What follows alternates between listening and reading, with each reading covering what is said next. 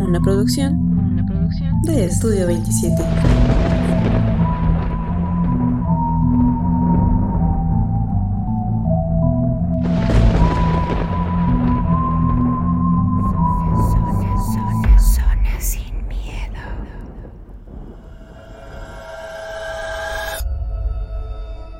Hola a todos, sean nuevamente bienvenidos a Zona Sin Miedo, un programa hecho por y para ustedes.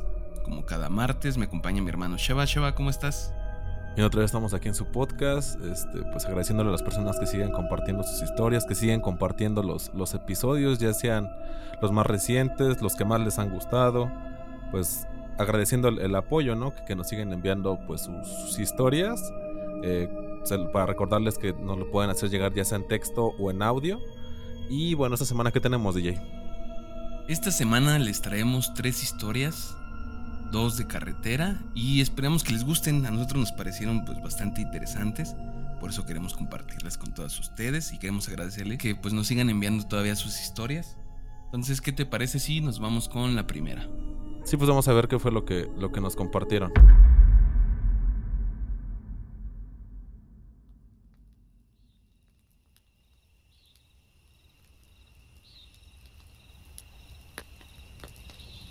Iba con mi cuñado por un camino de tierra a buscar a su hermano, que trabajaba de cuidador en un terreno de maderero.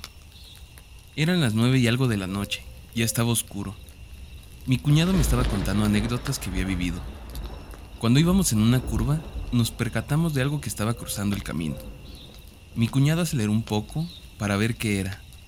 Cuando nos acercamos, vimos una criatura de no más de un metro de altura, caminando en dos patas. Sus brazos eran un poco más largos de lo normal y lo vimos perderse en el bosque. Esto fue ya hace dos años. Aún sacamos el tema y hablamos de qué podría haber sido. Obviamente no tuvimos el valor de bajarnos a ver qué sucedía. Bueno, ya oyeron la, la primera historia. Pues corta, pero yo creo que al punto, ¿no? Eh, esta situación que muchas veces hemos, hemos pasado a las personas que hemos llegado a, a viajar, ya sea a visitar algún familiar o, o de vacaciones. Eh, al menos en mi familia, por lo general, antes viajaban mucho de, noche para evitar pues el, sol y, el tráfico que por lo general se hace. Y pues no sabes, ¿no? Más allá de lo que va alumbrando el carro, lo que tú ves hacia los lados pues esa oscuridad, ¿no? Esa, esa inmensidad que a veces te abruma de que es puro bosque, de que es puro monte o pura, pura sierra.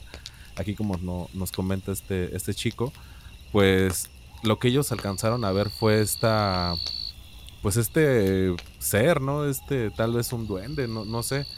No, no da muchos detalles, pero me imagino que, que pues ver algo bípedo, sí te, te, saca de onda, ¿no? ¿no? No sé tú qué pienses, pero pues ver algo que se está atravesando así, pues de un tamaño considerable, más grande que, pues yo creo que un mamífero común, una rata tal vez, o, o un topo, pues ya menciona que más o menos como de un metro era, este, este ser. Y, y, aún así, pues sí llama bastante la atención el hecho de que, pues, se apareció de la nada y así como apareció, se difuminó. Sí, es muy interesante, ¿no? Sabemos que, pues generalmente este tipo de criaturas habitan los bosques. No, no nos dice exactamente de qué región es o dónde sucedió. Pero pues yo sí tengo la idea de que pudo haber sido un duende, ¿no? Estos seres que cuidan del bosque, que andan ahí, pues prácticamente como guardianes, cuidando que no se altere el orden ahí. Y pues no sé, no sé yo qué haría en ese caso, ¿no? El, ver algo así, yo creo que sí, sí me ganaría la curiosidad y sí me detendría para ver hacia dónde se fue o, o tratar de buscarlo porque me imagino que es impactante, ¿no? Así como lo describe que mide un metro y tiene los brazos más largos, pues sí, sí es de llamar la atención. Lo bueno es que no sucedió nada más, ¿no? Solo fue el susto, el impacto de haberlo visto. Pero yo creo que si se ponen a investigar un poco más, van a encontrar alguna historia similar de alguien más que también ha visto esto. Y no sé qué bosque sea, ojalá y nos escuche y nos pueda mandar la información de qué bosque es para nosotros pues investigar un poco, a lo mejor hay por ahí más relatos de este tipo que han sucedido en este mismo lugar, porque no, no, es, no son solitarios, ¿no? No es que solo habite un duende del bosque, sino son varios los que se encargan de que todo funcione como debe de ser. Entonces a mí sí me gustaría que nos mandaran esta información para pues investigar un poco y a lo mejor ya tiene más antecedentes este bosque de tener este tipo de apariciones. No sé, ya lo habíamos platicado antes, este relato de unos, creo que fue en Puebla o Oaxaca, al sureste de, de México, que van a acampar, encuentran como unas tipo aguas termales donde se meten y dejan todas sus cosas que llevaban afuera, se meten y desde ahí les empiezan a aventar piedritas, pero piedras pequeñas, o sea, no, no con el afán de lastimarlos, sino como de diversión. Y las personas que estaban ahí, creo que eran dos o tres tipos que habían ido a acampar, dicen que estuvieron sumergidos ahí un buen rato, varias horas, porque no se podían mover. En cuanto sucedió este fenómeno, no se podían mover, entonces dicen que nada más les aventaban piedritas y escuchaban pues que estaban como que hurgando en sus cosas, que ellos nunca vieron nada, pero que no se podían mover y así se quedaron todo el tiempo. Ya a las horas que pudieron moverse fueron a revisar sus cosas y efectivamente habían sacado todo de sus mochilas, todo estaba tirado por todos lados y que habían cosas que les faltaban. No recuerdo si decían qué les faltaba, pero sí les faltaban cosas. Entonces, estos seres son reales, pero pues es difícil llegar a verlos. En este caso no les hizo ninguna maldad, ninguna travesura, solo se les apareció y hasta ahí. Y lo primero que hizo, pues esta criatura fue otra vez perderse dentro del bosque, porque pues, a ellos no les gusta ser vistos ni ser molestados. Entonces me parece una historia pues cortita, pero pues muy interesante. Sí, como mencionas, al final de cuentas es su hábitat, ellos son los que conocen y saben pues las construcciones, lo que se haya, creado ahí, pues tal vez invadieron su espacio, tal vez rompieron sus casas, no sé, tal vez era un lugar sagrado para ellos y de cierta manera se quedan ellos vigilando, como lo, mencionamos esa vez del balneario este, bueno, de las aguas termales.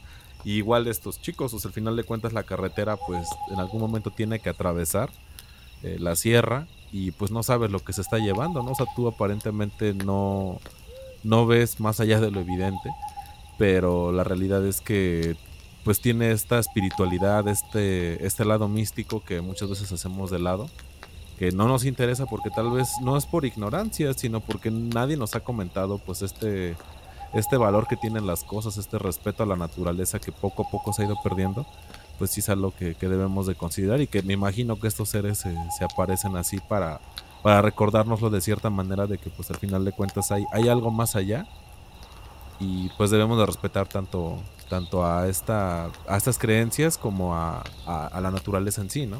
Pero pues vamos con la siguiente historia.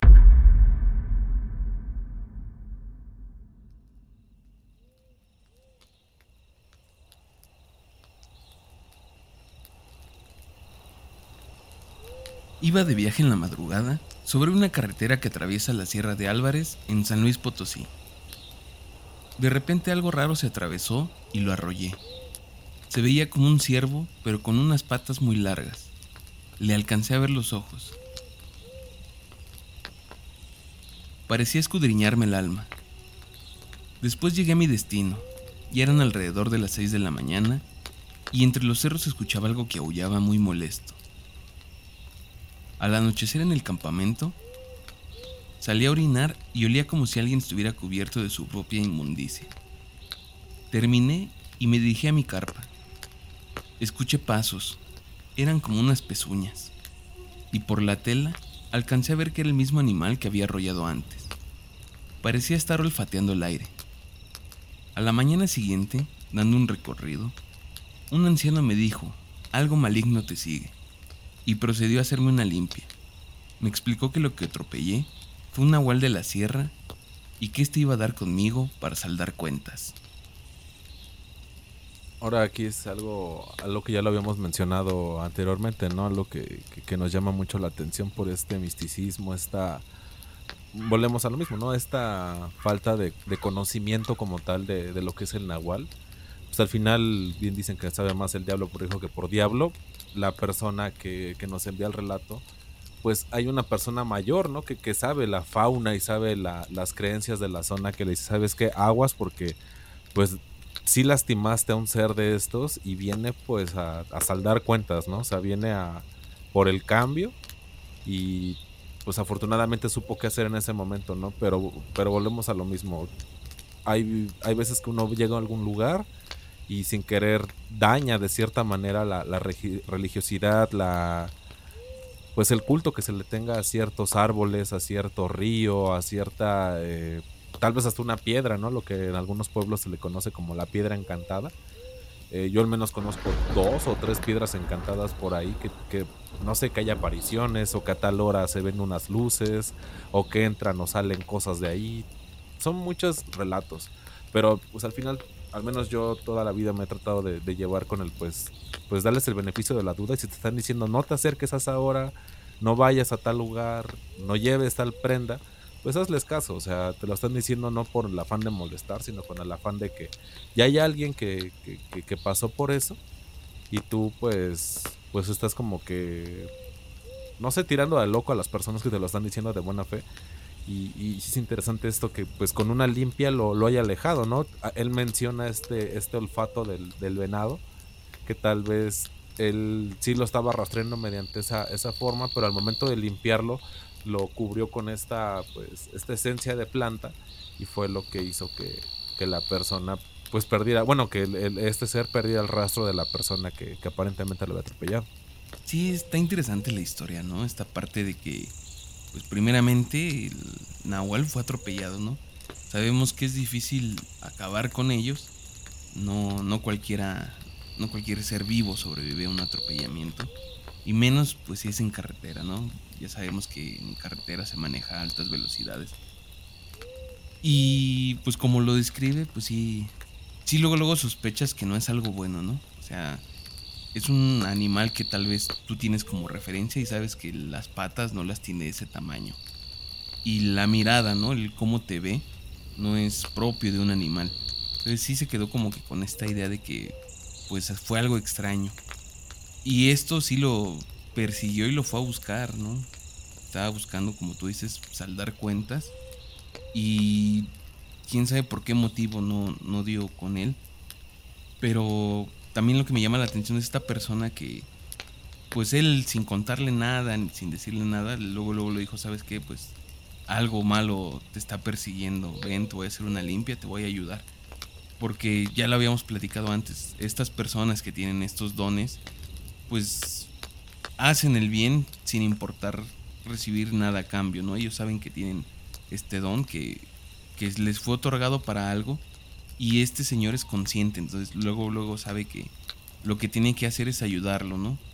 Sabemos que pues, por ahí hay muchos charlatanes, mucha gente que se aprovecha de todo esto y pues va a tratar de obtener un beneficio para sí mismos.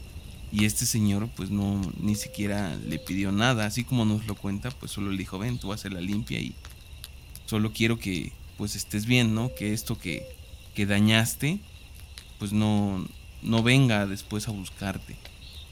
Ojalá y nos pueda contar esta persona pues si hasta el momento le ha pasado algo, si ha regresado ahí o prefiere evitar volver a este sitio o qué ha hecho al respecto porque pues prácticamente es una amenaza que tienes ahí, ¿no? O sea, no te la...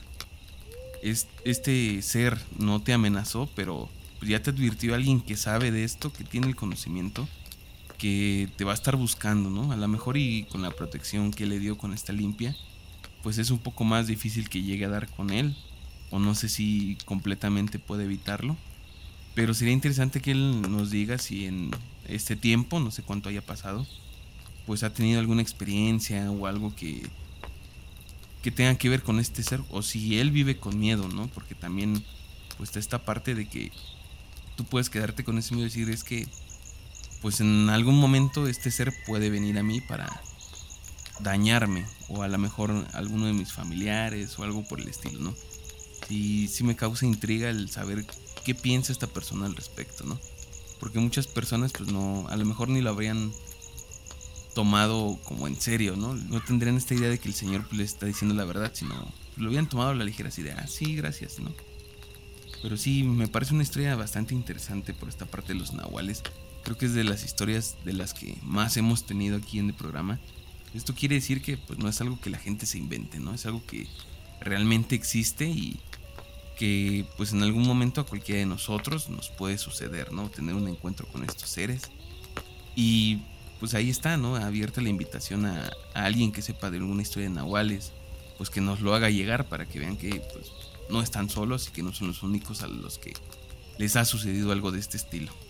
Sí, como bien mencionas también esta parte interesante de que pues nos han llegado bastantes historias referentes a los nahuales. Yo el otro día platicaba con, un amigo referente precisamente a ese tema.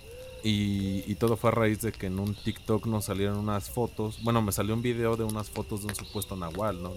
De, que me parece que a inicios del siglo pasado, del siglo XX, había una como tipo inquisición de nahuales y más enfocada a Xochimilco.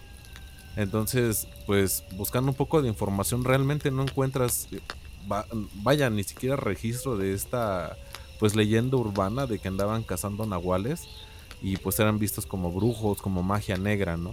Pero pues por una parte creo yo que es parte de nuestro folclore, creo que pues tan solo la, la, la mitología azteca, la que más conocimiento creo que general tenemos de ella, todos los dioses eh, no sé, Huitzilopochtli, Quetzalcoatl, los, los, como que los más Tonatiuh, los más conocidos, todos tenían su nahual, o sea, eran el dios persona o el dios que se parecía a una persona, el dios humanoide, y a la vez tenía un animal en el que se podía convertir, ¿no?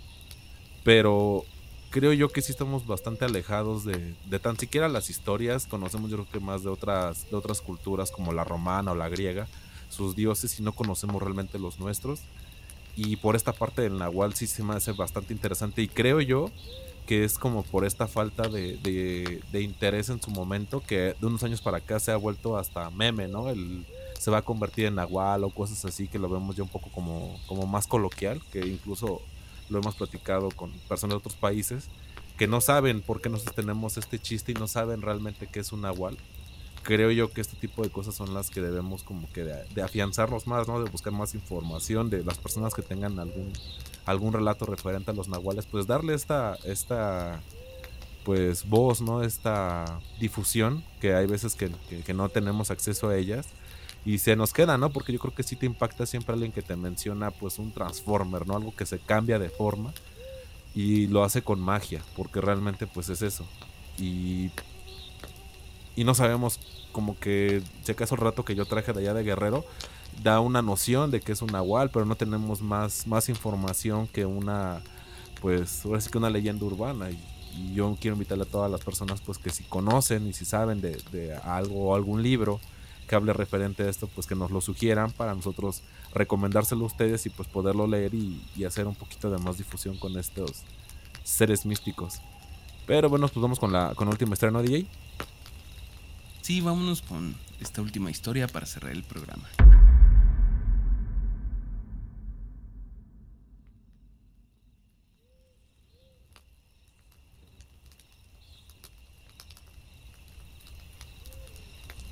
Mi prima tenía un muñeco elfo. Tenía el tamaño de un niño de unos 5 años. Yo me peleaba con él. Lo golpeaba y le decía todo tipo de groserías. El muñeco me causaba mucho miedo y esa era la única forma de confrontarlo y poder estar cerca de él. Un sábado mi mamá me pidió que fuera a la casa de mi tía porque necesitaba unas cosas. Llegué a la casa de mi tía, toqué el cancel que había para que alguien me abriera. Pasaron dos minutos y nadie lo hizo. Pensé que no me escuchaban, así que me metí entre los barrotes del cancel para poder llegar a la puerta principal. En ese tiempo cabía perfectamente entre los barrotes y pasaba entre ellos muy seguido. No tenía miedo de quedarme atorado. Llegué a la puerta de la casa, toqué y nadie abrió. Seguí tocando y nadie abría. Ya me iba a regresar a mi casa, pero me devolvió el sonido de una canica rodando por el piso. Alguien la había aventado desde dentro de la casa. Así que regresé y seguí tocando. Grité el nombre de mi prima y de mi tía, pero seguían sin abrir. Al parecer no había nadie en la casa. Revisaba las ventanas, buscando a una persona dentro de la casa. Seguí revisando pero dejé de hacerlo porque otra canica me golpeó la frente. Alguien o algo la lanzó. Me aparté de la ventana e inmediatamente más canicas salieron por la ventana. Lo que más me asustó fue que también lanzaron un pequeño cuchillo y casi me golpea. Cuando volteé a ver la ventana, vi perfectamente cómo la cortina se abrió un poco y ese muñeco se asomó. Él me estaba viendo. Fue breve el tiempo en el que se asomó, pero lo suficiente como para ver que nadie lo estaba sujetando. Me moría de miedo. Obviamente lo único que hice fue insultar al muñeco. Era lo único que sabía hacer. Afortunadamente uno de mis primos pasó por fuera de la casa y me vio gritando. Se acercó, me preguntó qué hacía ahí y le dije lo que había pasado. Mientras le decía, volteamos a la ventana y el maldito muñeco nos estaba mirando de nuevo. Inmediatamente salimos corriendo de la casa. Fuimos con mi mamá y le contamos lo que vimos. No nos creyó. Le contamos a todos y nadie nos creyó. Mi primo y yo estuvimos revisando la casa de mi tía para buscar a la persona que estaba moviendo el muñeco. Para nuestra sorpresa, una hora después, llegó mi tía, su esposo y mi prima. Efectivamente, no había nadie en la casa esa tarde. Desde ese día comencé a evitar ese muñeco. Sigo algo escéptico sobre ese hecho. Alguien lo pudo haber movido o puede que no. La verdad no quiero saber y quiero seguir sin saberlo. Bueno, pues bastante perturbador, ¿no? El, caso de esta, de esta persona. Pues el hecho de que yo creo que este instinto que todos tenemos, este reflejo a la, inseguridad, pues no es en vano, ¿no? Yo creo que es un instinto muy primitivo. Y si él desde el primer instante que vio el muñeco no le pareció, no le cayó bien, fue, pues, por algo, ¿no? Aparte estamos hablando de esta, de esta época en la que todos tenían un, un elfo, en las que todos tenían pues esta, este cariño, este cuidado por estos muñecos pero realmente no sabías la, energía, ¿no? Ves que estaba este rumor que ya lo hemos comentado antes de es que ellos te eligen. Pero pues no sabes qué tanta era su magia y en este caso pues este niño desde un principio pues le cayó mal, ¿no? Y lo insultaba. Aquí lo, lo perturbador, lo, pues lo que sí, sí te deja pensando bastante es cómo este lo, lo estaba pues aventándole estas piedras a través de la ventana cuando ellos, y no nada más fue a él, sino también su primo, se dio cuenta de esta situación que, pues sí había alguien dentro de la casa y después constatan que toda la familia había ido a otro lugar y que la casa en efecto estaba sola. Pero ya al punto de aventar cuchillos, yo creo que eso es como que lo más aterrador. No nos comenta cómo fue que termina el, muñeco este, si lo regalaron, se les perdió o, qué pasó con él. Pero pues sí es un muñeco de bastante, bastante cuidado, no sé tú qué piensas. Me gustó la historia porque si te imaginas todo lo que nos cuenta él, pues sí suena como a algo fantasioso, ¿no? Hasta cierto punto que un muñeco cobre vida y este muñeco quiere hacerte daño. Sí, es como que algo difícil de creer. Ya ves que nos cuenta que él fue y le contó a su mamá y ella no le creyó y después le contó a toda su familia. Y tampoco les creyeron, ni porque ya tenías pues alguien que respalda lo que estás diciendo, ¿no? En este caso su primo, que también vivió lo mismo, o sea, no en la misma medida porque pues él no le aventaron nada, pero él también alcanzó a ver que el muñeco estaba asomado.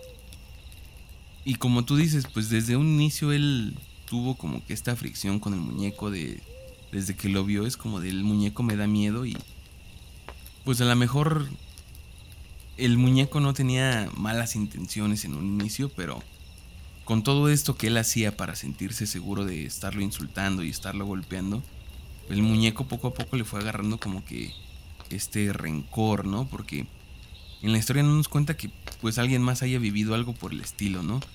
No nos dice que algún otro miembro de la familia, en este caso su prima o, la mamá de su, de su prima, el novio de su mamá, hayan tenido algún alguna situación con el muñeco, porque ellos pues, nunca mencionan nada. Yo creo que como tú preguntas qué pasó con el muñeco, yo creo que se lo quedaron o a lo mejor aún lo conservan, porque ellos no lo vieron como una amenaza ellos pues a lo mejor no tienen ninguna experiencia con este muñeco, solo lo tienen así como pues un adorno más o como si fuera un peluche cualquiera, solo es el muñeco de, de su hija, ¿no?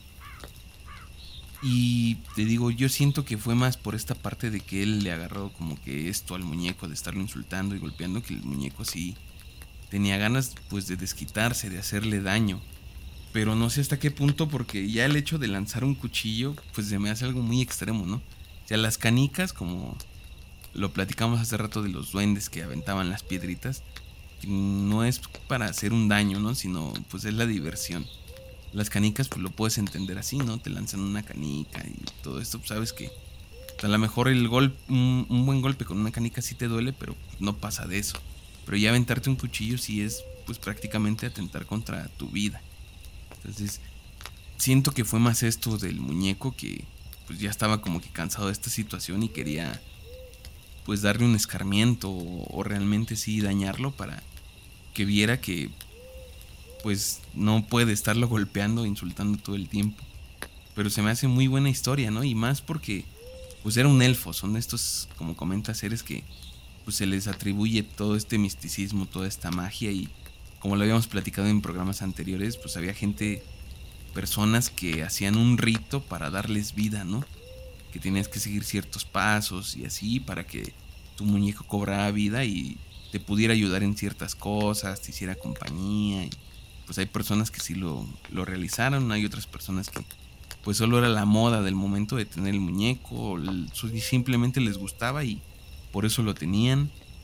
Y en este caso pues sería interesante contactar a la persona dueña para saber si ella en algún momento trató de hacer un ritual de estos o simplemente lo compró así y así lo dejó.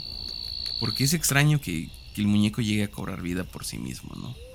Pero bueno, es otra de estas buenas historias que tenemos aquí sobre elfos. Creo que ya esta es como la tercera que nos mandan de este tipo.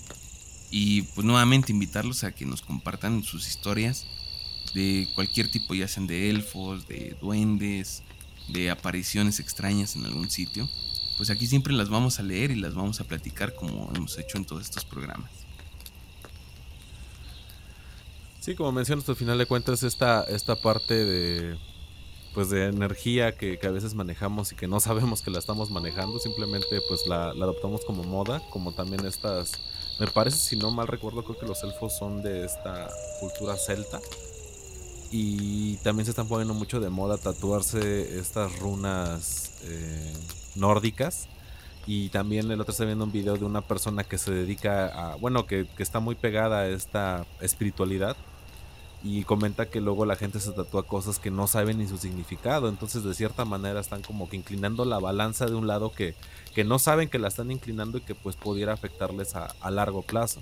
Entonces, pues invitarlos a que si van a seguir una moda, si se van a tatuar, si van a usar cierto tipo de, de cosas, primero investiguen qué es lo que se están poniendo precisamente porque puede que, haya una persona del otro lado que sí le estén ofendiendo de cierta manera al, usar cosas y usarlas mal, ¿no? Pero bueno, pues este, eso sería todo por, por, este programa.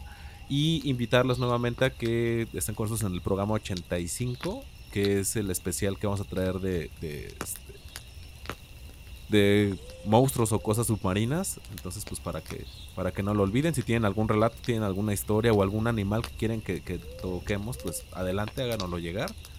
Y este, pues lo estaríamos este, aquí comentando. Recuerden que para una mejor experiencia les recomendamos el uso de audífonos. Y síganos en nuestras redes sociales, estamos en Facebook como La Zona Sin Miedo, en TikTok arroba La Zona Sin Miedo, y en WhatsApp estamos en el 55 40 59 14 14. En cualquiera de estos tres canales pueden contactarnos, escribirnos, enviarnos sus historias, hacernos sus preguntas, enviarnos sus sugerencias, sus comentarios, ahí siempre los estamos leyendo. Por lo pronto nos escuchamos la siguiente semana. Cuídense mucho.